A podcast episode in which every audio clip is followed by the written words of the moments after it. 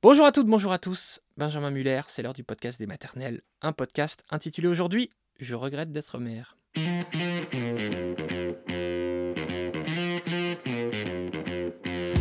Le podcast des maternelles, le podcast de France Télévisions. Je regrette d'être mère, donc sujet tabou, hein, il faut bien le dire, c'est assez rare que des personnes osent reconnaître cela, le regret d'être devenu parent, le regret d'être devenu maman. C'est le cas d'Astrid, qui sera avec Agathe Le Caron dans un instant. Vous allez pouvoir l'écouter, puis nous serons avec une psy, Sophie Brown, juste après. C'est parti.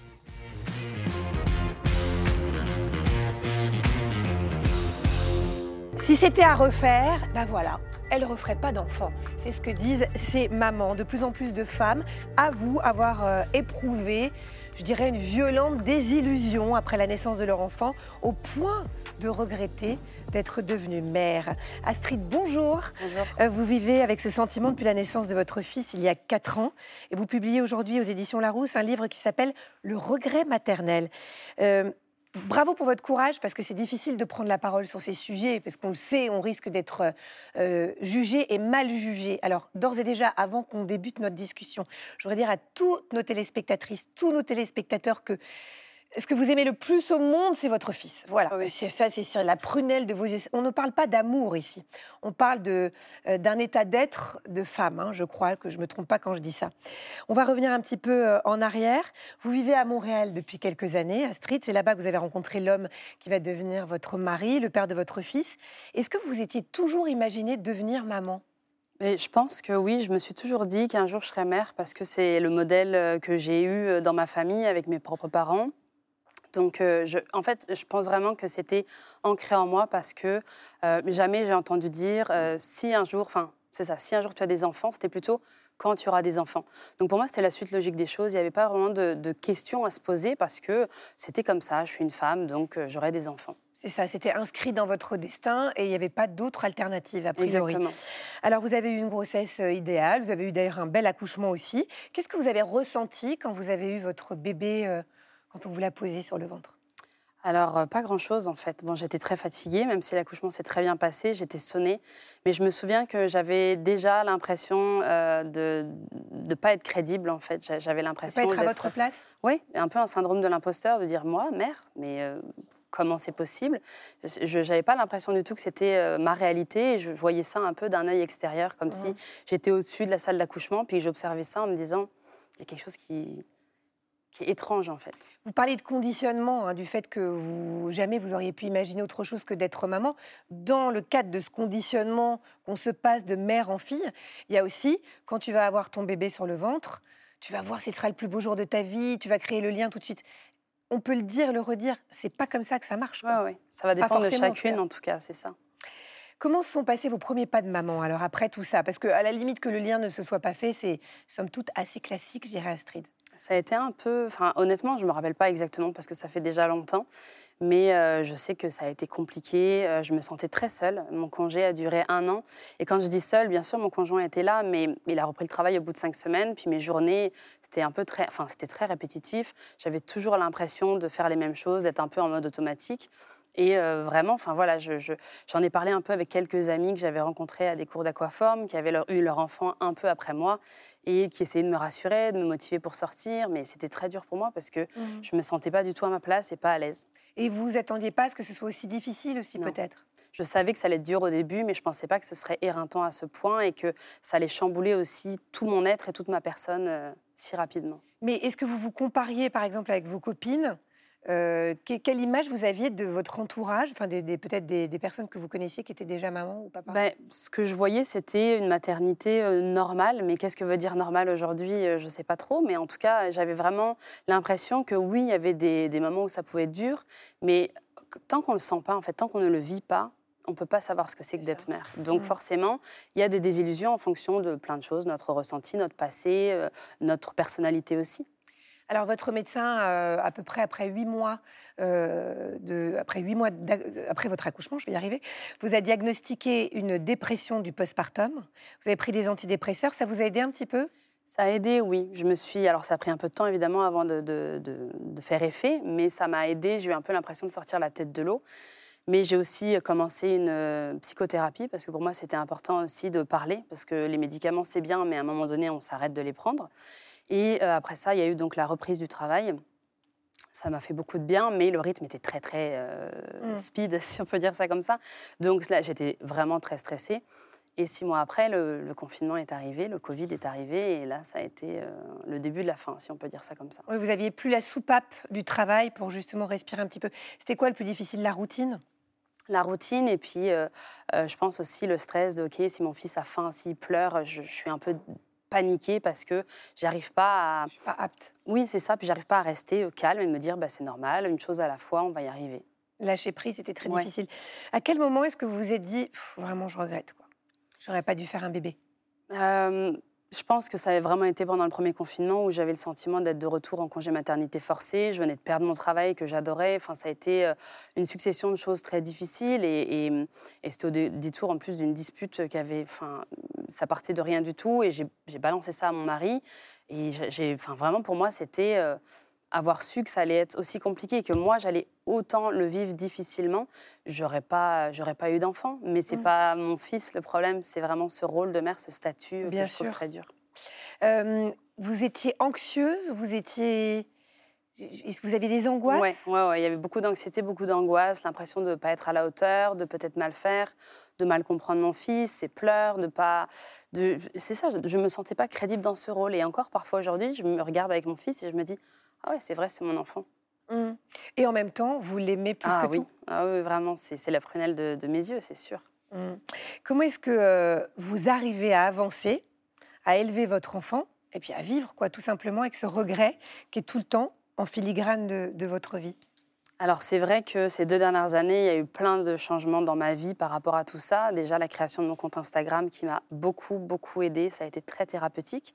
Est-ce que vous avez eu des témoignages J'ai eu des témoignages, des personnes aussi qui m'ont remercié en me disant mais grâce à toi, je suis capable de mettre des mots sur un ressenti que je comprenais pas. Euh, aussi, euh, évidemment, donc les échanges avec euh, d'autres mamans, et puis euh, le- la thérapie à côté que je continuais Mhm. une fois par semaine et que je continue toujours d'ailleurs.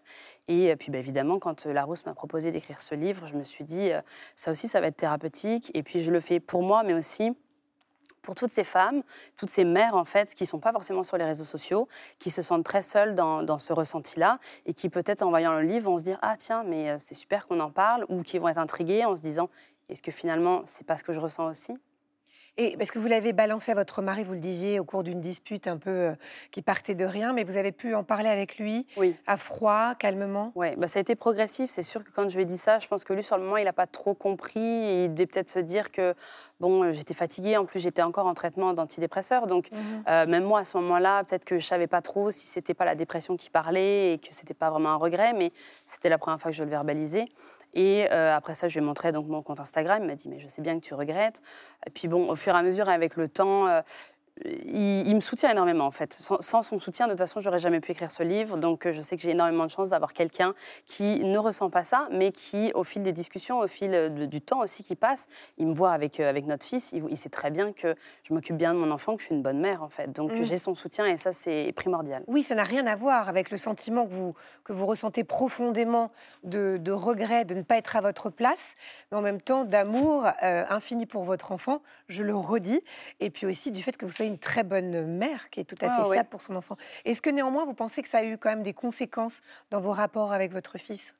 Je sais pas, peut-être déjà le lien d'attachement a mis quand même du temps à s'installer. Je ne saurais pas dire quand, mais aujourd'hui, Il quand n'y a pas eu de déclic, vous n'avez pas un souvenir non? C'est un peu difficile, je me rappelle pas. Peut-être, euh, peut-être euh, pendant justement euh, tout, ce temps où je ne travaillais plus euh, depuis le Covid, où progressivement, à force de parler, d'écrire, ça m'a aidé à faire un peu la paix avec tout ça. Puis à force de le connaître aussi Et à force de le connaître. Mais quand je le vois aujourd'hui, n'importe qui euh, qui le voit voit que c'est un petit garçon épanoui, il est très intelligent. Il parle très bien. Parfois, je me dis, il n'a pas 4 ans, il a 12 ans. Donc, euh, c'est un enfant qui est plein de vie. Et, et- et, c'est génial de voir ça. Moi, je, suis, je, sais que je suis une bonne mère. Je sais que je lui apporte tout ce que je peux et, et, qu'il m'aime et que je l'aime. En fait. Par exemple, vous lui faites des câlins Ah oui, ah oui. Et puis là, là, je le vois pas depuis deux semaines et il me manque beaucoup, c'est Mm. sûr. Donc, on est bien d'accord, ça n'a rien à voir. Est-ce que vous pensez que le regret va s'estomper avec le temps? C'est-à-dire que plus il va grandir, moins cette routine sera quelque chose qui vous ressemble pas. Vous allez bientôt être face à un petit adulte aussi. Je ne sais pas du tout en fait si ce, si ce regret va s'estomper. Je le souhaite. Euh, ce, que, ce qui est sûr aujourd'hui, c'est qu'il y a deux ans, j'avais l'impression de subir ce regret Aujourd'hui, j'ai appris à vivre avec. Oui, il est présent, mais je suis capable de, d'accepter ça. Mhm. et puis quand il y a des moments où vraiment ça va pas, ou par exemple mon fils fait une crise et puis que j'arrive juste pas à gérer ça, et que justement ça me rappelle que, ah là là, avoir su que ça allait être aussi difficile, je, j'aurais jamais, euh, j'aurais jamais choisi ce rôle de mère. Je, je- c'est sûr que je, je ne sais plus ce que je voulais dire, encore une fois. Non, non, mais C'est que ça, de temps en temps, vous avez des, petits, voilà, des petites Oui, montées ça. qui vous Mais- rappellent que vous, que vous n'êtes pas à votre place, que c'est pas ce que vous vouliez pour votre vie. Exactement. en fait. Mais on va dire que c'est de moins en moins fréquent. Mais est-ce qu'il n'y aura pas quelque chose Parce que un enfant, bah, évidemment, il grandit, mais il va y avoir l'école, il va y avoir l'adolescence, il va y avoir euh, l'âge adulte. On, on s'inquiète de son enfant. Qu'est-ce qu'il va faire plus tard? Est-ce qu'il va trouver sa voie? Est-ce qu'il va être heureux?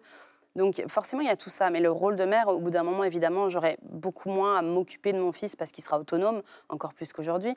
Donc je pense et j'espère, oui, que ça va s'estomper, mais je ne sais pas si ça partira toujours parce que jamais je vais dire c'est trop cool. le rôle de mère, c'est pas trop cool. Non, moi, je trouve pas ça.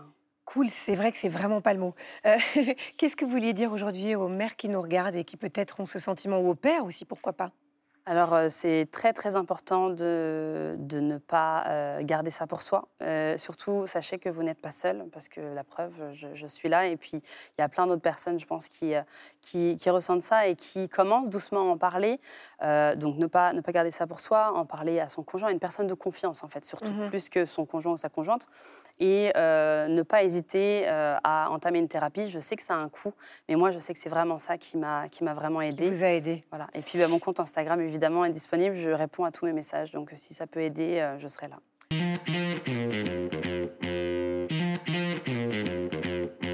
Bonjour Sophie Braun. Bonjour. Merci d'être sur ce plateau. Vous êtes psychanalyste et psychothérapeute, auteur entre autres du livre La tentation du repli. C'est aux éditions Mots Conduits. Euh, alors moi, ce qui m'a frappé dans le témoignage d'Astrid, là, c'était cette espèce de conditionnement. C'est-à-dire qu'en fait, c'est comme si on n'était pas préparé à devenir mère et que le choc, alors même si on est très préparé, on sait bien, dans cette émission, on le dit, on le redit, qu'on ne sait jamais ce qui va nous attendre. Mais là, on a l'impression qu'il y a quand même un énorme fossé entre ce qu'elle s'est imaginé, ce qu'on lui a dit qu'elle allait vivre et ce qu'elle a vécu. Oui, alors c'est vrai qu'il y a ce choc-là. On n'est jamais prête à être maman, ça c'est certain, et on n'est jamais prêt à ce que c'est le choc que ça va être. Là, Astrid, elle dit euh, Moi, j'avais imaginé quelque chose d'absolument merveilleux et j'étais tout à fait conditionnée pour être maman. C'est ça. Et en fait, elle se rend compte que non. Euh, alors, je, je pense que c'est intéressant parce que moi, en lisant son livre, je me suis posé la question. Je me suis dit Mais est-ce que les mères aujourd'hui sont moins prêtes que les mères d'avant? Et je pense qu'avant, il y avait une structure familiale aussi qui tenait Exactement. autour. Là, on sent bien dans ce reportage, elle est toute seule, elle est toute seule dans un autre pays. Il n'y a pas de famille ni d'un côté ni de l'autre. Et je pense qu'il n'y a pas de transmission non plus, par exemple, de la mère ou de la belle-mère ou d'amis pour l'aider et peut-être qu'elle prenne conscience que, parce qu'on le sait aujourd'hui quand même, être mère, on sait bien que ça va être se réveiller euh, toute la nuit, ça va être... On se dit, qui est fait pour ça Pour dormir euh, deux heures, se réveiller, redormir, euh, faire des machines euh, Alors, pour ça, on n'est jamais fait, euh, mais on peut avoir un sentiment euh, que l'amour qu'on a pour l'enfant, et moi c'est ça qui m'étonne dans le témoignage d'Astrid, c'est que l'amour qu'on a pour l'enfant compense, le fait qu'on va se réveiller toutes les nuits, etc. Et cette compensation-là, en fait, elle se fait euh, presque naturellement pour un certain nombre de femmes. Alors, depuis Elisabeth Badinter, mais depuis peut-être même avant, on sait que l'instinct maternel n'est pas forcément une donnée et qu'effectivement, il y a des femmes qui ne le ressentent pas. Mais j'ai pas l'impression que ce soit le cas d'Astrid, parce qu'elle dit qu'elle aime son, son- son fils. Et donc, il y a quelque chose de l'instinct maternel qui a joué, quand même, et qui joue. Simplement, il y a la responsabilité par rapport à l'enfant. Et c'est vrai que, et je dirais ça c'est grandir aussi, c'est-à-dire que on passe de l'insouciance, qui est un terme très à la mode aujourd'hui, à une responsabilité. On a un petit être qui dépend de nous. Ça. Et ça, est-ce qu'on est prêt ou pas à le supporter C'est pas évident, c'est pas évident tout de suite, mais c'est un passage. Et c'est aussi un passage qui nous fait grandir, moi je crois. Euh, on peut peut-être pas vivre toute notre vie dans cette insouciance-là, alors que ce soit un enfant ou que ce soit d'autres choses. hein. Euh, moi, je comprends très bien les mères qui disent je ne veux pas d'enfant, mais aujourd'hui, on a aussi plein de moyens pour dire je ne veux pas d'enfant et on est peut-être moins stigmatisé qu'avant aussi dans cette société. Donc, on a cette possibilité. Maintenant, effectivement, c'est un passage pour faire grandir et je pense que c'est important. On ne peut pas rester dans cette insouciance euh, toute sa vie de toute façon. Bien hein. sûr. Donc euh, voilà, et l'enfant c'est un choc par rapport à ça. L'enfant c'est un choc pour grandir, ça c'est sûr. Sophie, on a reçu plein de questions et comme on manque de temps, on va y aller. Oui. Lucie, vous dites notamment j'ai fait une dépression du postpartum à la naissance de mon fils. Quelle est la différence avec le sentiment de regret de maternité? Alors justement, je crois que c'est ce passage dont euh, je parle.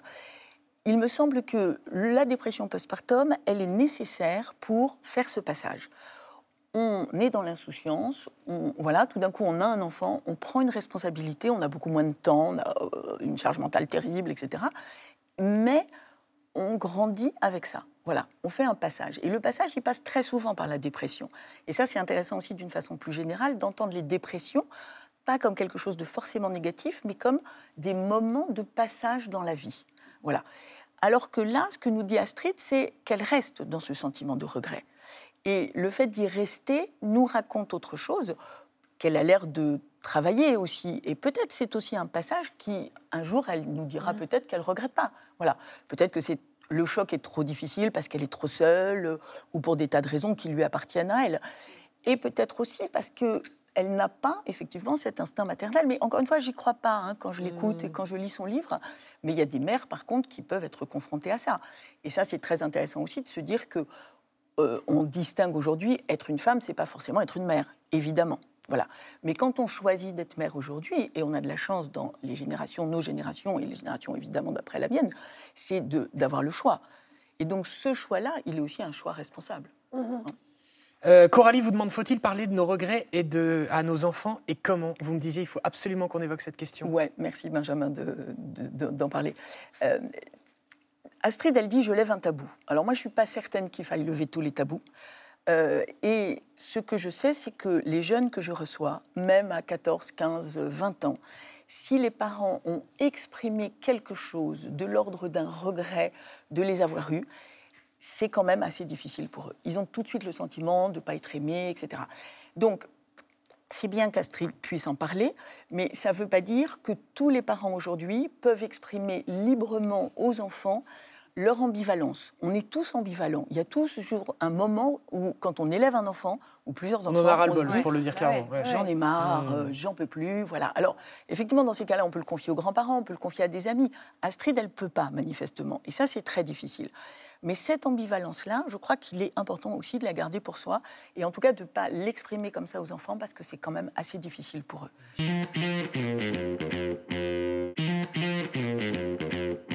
Je suis papa, ma compagne regrette d'être mère. Beaucoup la culpabilisent. Moi, si je mettais des regrets, on ne me dirait rien et on ne me reprocherait pas de me plaindre. Comment aider ma compagne? Oui, c'est vrai. Il y a une vraie injustice de ce côté-là. Les mères sont encore culturellement destinées à devenir, enfin les femmes sont destinées à devenir mères.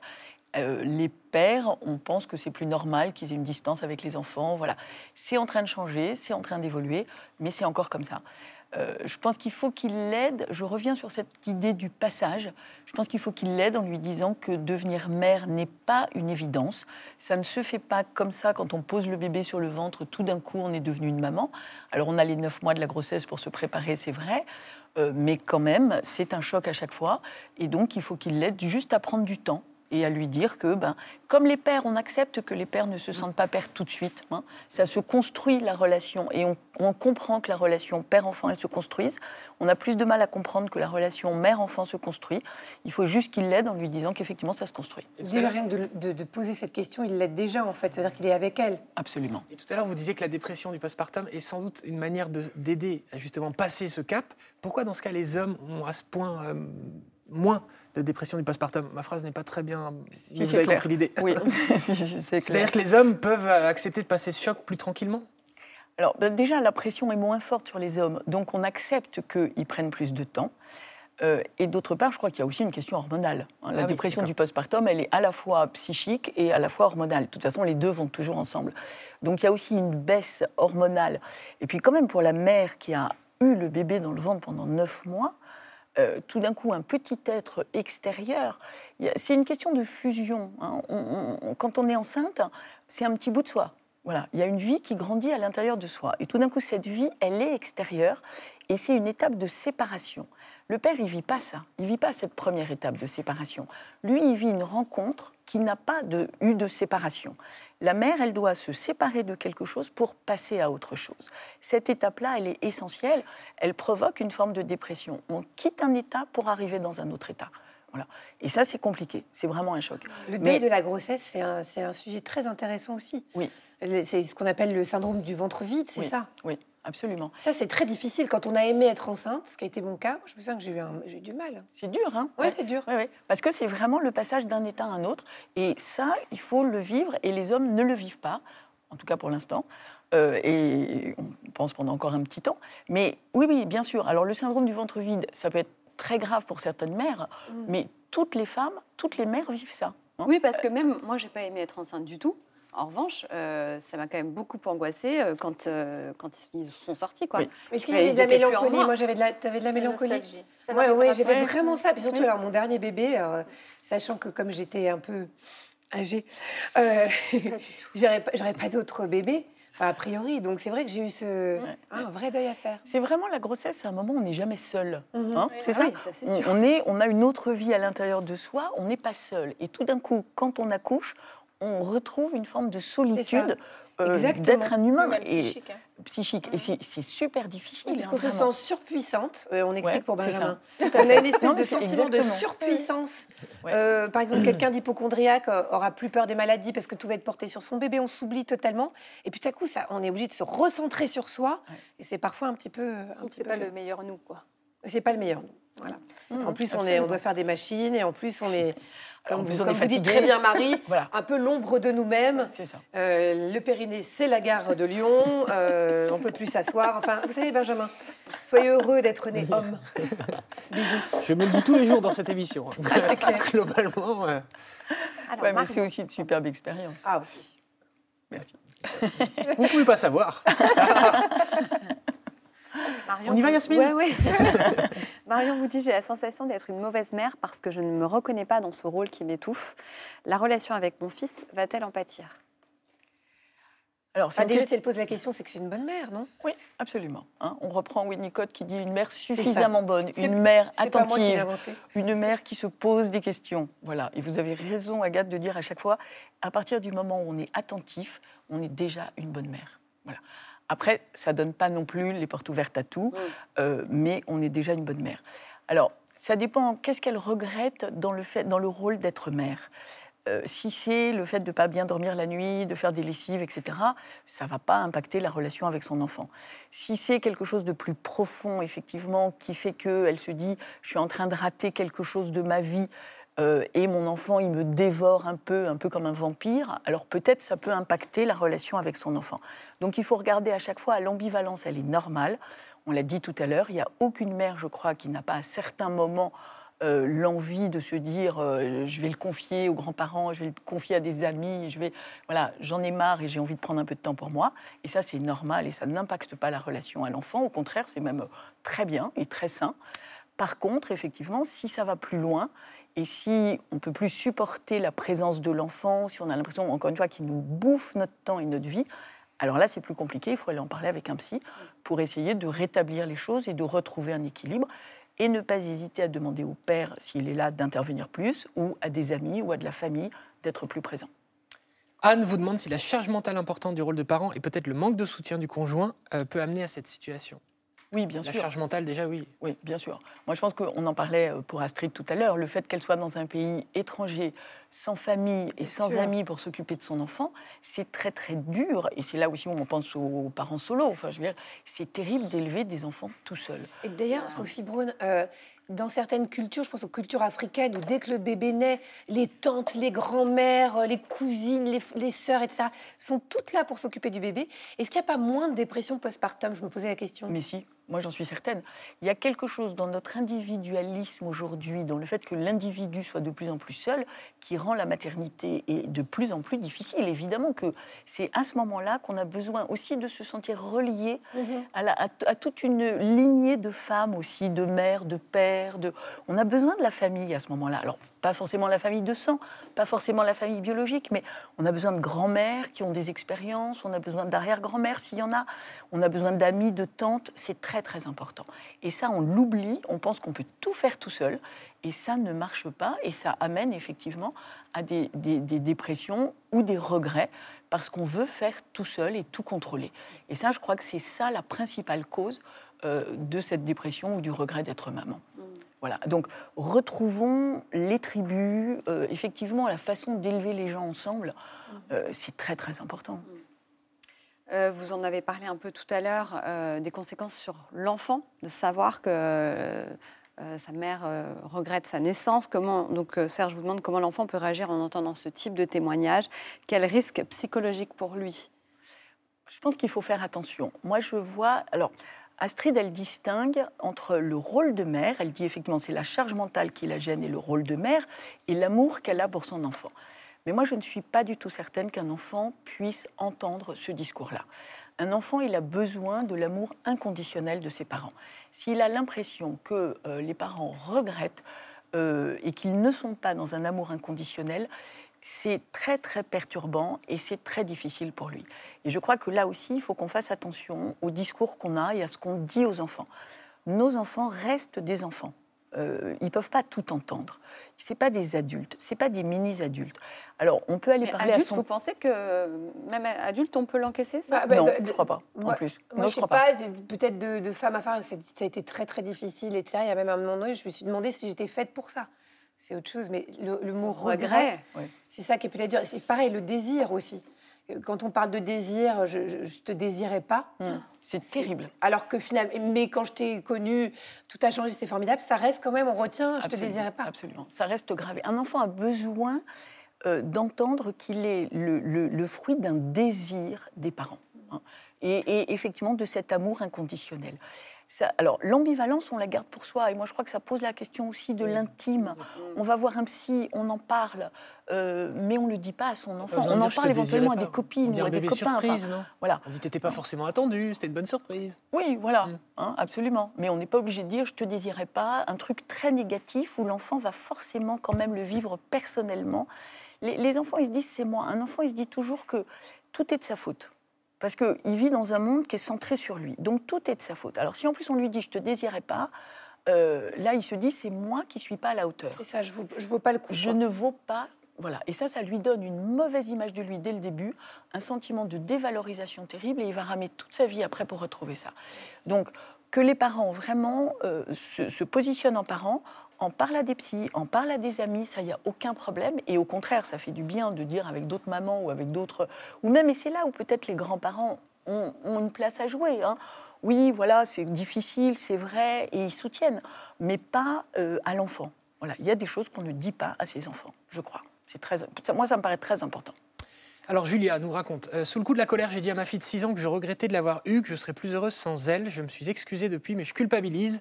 Elle vous demande si ça paraît une bonne idée de revenir dessus.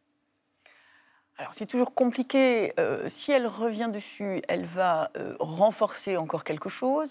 Par contre, si elle n'en parle pas et si effectivement sa fille le garde à l'intérieur d'elle, et en fait quelque chose qui devient très important pour elle et très fragilisant, c'est embêtant aussi. Donc peut-être elle peut juste une fois le reprendre en disant tu sais je t'ai dit ça, je m'en souviens. Évoquer avec légèreté, non J'en suis désolée euh, et puis dire qu'elle est désolée. Moi je crois qu'on peut dire à ses enfants qu'on a fait des erreurs et qu'on a dit des trucs qu'on pensait pas. Mais en fait, tout simplement, dans la vie, on dit des bêtises parfois. Voilà, mais qu'elle ne le pensait pas et qu'elle l'aime et que voilà, c'est peut-être bien de le reprendre une fois, pas forcément en permanence, qui va encore encrister. En, ni tabou, ni totem. Merci.